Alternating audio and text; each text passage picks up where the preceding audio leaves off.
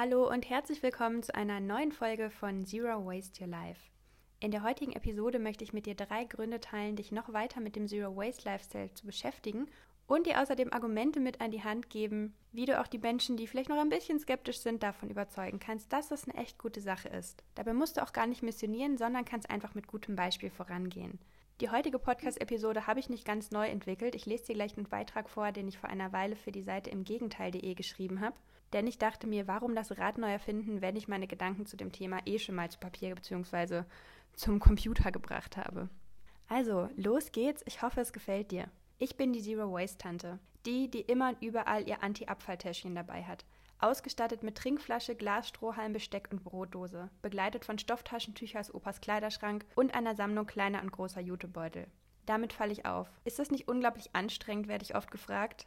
Ebenso häufig höre ich im Gespräch, dafür habe ich keine Zeit oder unverpackt einkaufen, das könnte ich mir als Studentin alleinerziehender Papa, füge hier einfach deinen Status ein, gar nicht leisten. Das ist Bullshit, antworte ich dann liebevoll. Im Gegenteil.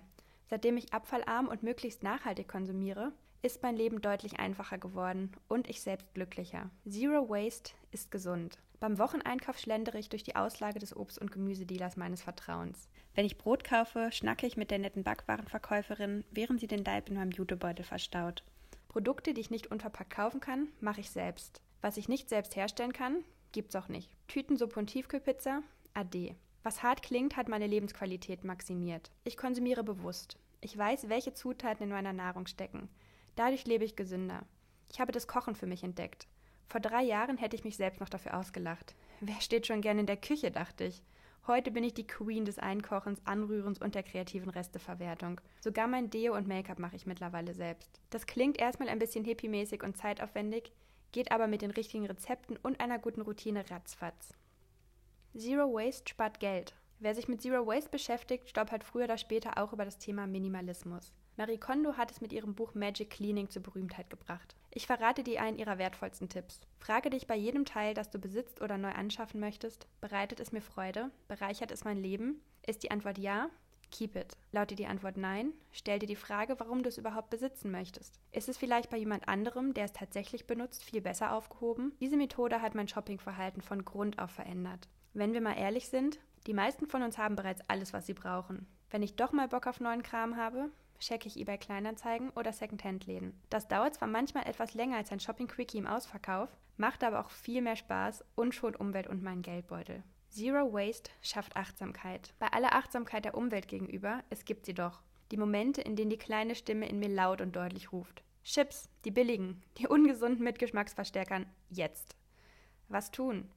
Selbstgeißelung und Verzicht der guten Sache wegen? Mein Respekt gilt allen Menschen, die das durchziehen. So selbstdiszipliniert bin ich dann doch nicht immer. Stehe ich tatsächlich vor dem Chipsregal, hilft meist kurz innehalten. Einatmen, ausatmen. In mich hineinhören und fragen, habe ich gerade wirklich Bock darauf? Oder ist es nur ein Impuls, der gleich vorbeizieht? Ist es nur ein Impuls? Cool, Problem solved. Habe ich hingegen wirklich Bock? Randa. Chips kaufen, Tüte aufreißen und bewusst genießen, anstatt nebenbei reinstopfen. Wenn Konsumgüter keine nebensächliche Selbstverständlichkeit sind, kommt die Achtsamkeit ins Spiel. Achtsamkeit macht bekanntlich glücklich, selbst wenn es sich einfach nur um Chips handelt. Und nun, wer frisch in das Thema Zero Waste eintaucht, bekommt schnell den Eindruck, es sei ein Fass ohne Boden. Plastik- und verpackungsfrei, Fairtrade und vegan, regional und saisonal, in einer mit regenerativen Energien betriebenen, biozertifizierten Kreislaufwirtschaft produziert. Wo anfangen? Können wir überhaupt absolut ethisch korrekt konsumieren? Das ist für mich nicht die entscheidende Frage, sondern wo fangen wir an? Wo setzt du deine Prioritäten? Und welchen Schritt kannst du heute tun? Es muss nicht jede und jeder von uns einen perfekten Zero-Waste-Haushalt führen. Sollte es sowas wie perfekt überhaupt geben. Doch wir alle können mit kleinen Verhaltensänderungen im Alltag ein bisschen mehr Nachhaltigkeit und Freude in die Welt und auch in unser eigenes Leben tragen. Das war's mit dem Beitrag. Ich freue mich unglaublich über dein Feedback dazu im entsprechenden Instagram-Post. Und ich habe jetzt noch eine ganz, ganz große Herzensbitte an dich. Wie viele von euch vielleicht wissen, läuft aktuell mein Crowdfunding zur Produktion von Zero Waste Besteck-Etuis. Das ist dieses Abfallvermeidungstäschchen, das ich ganz am Anfang dieses Blogbeitrags schon erwähne. Die Idee schwirrt mir nämlich schon super, super lange im Kopf rum.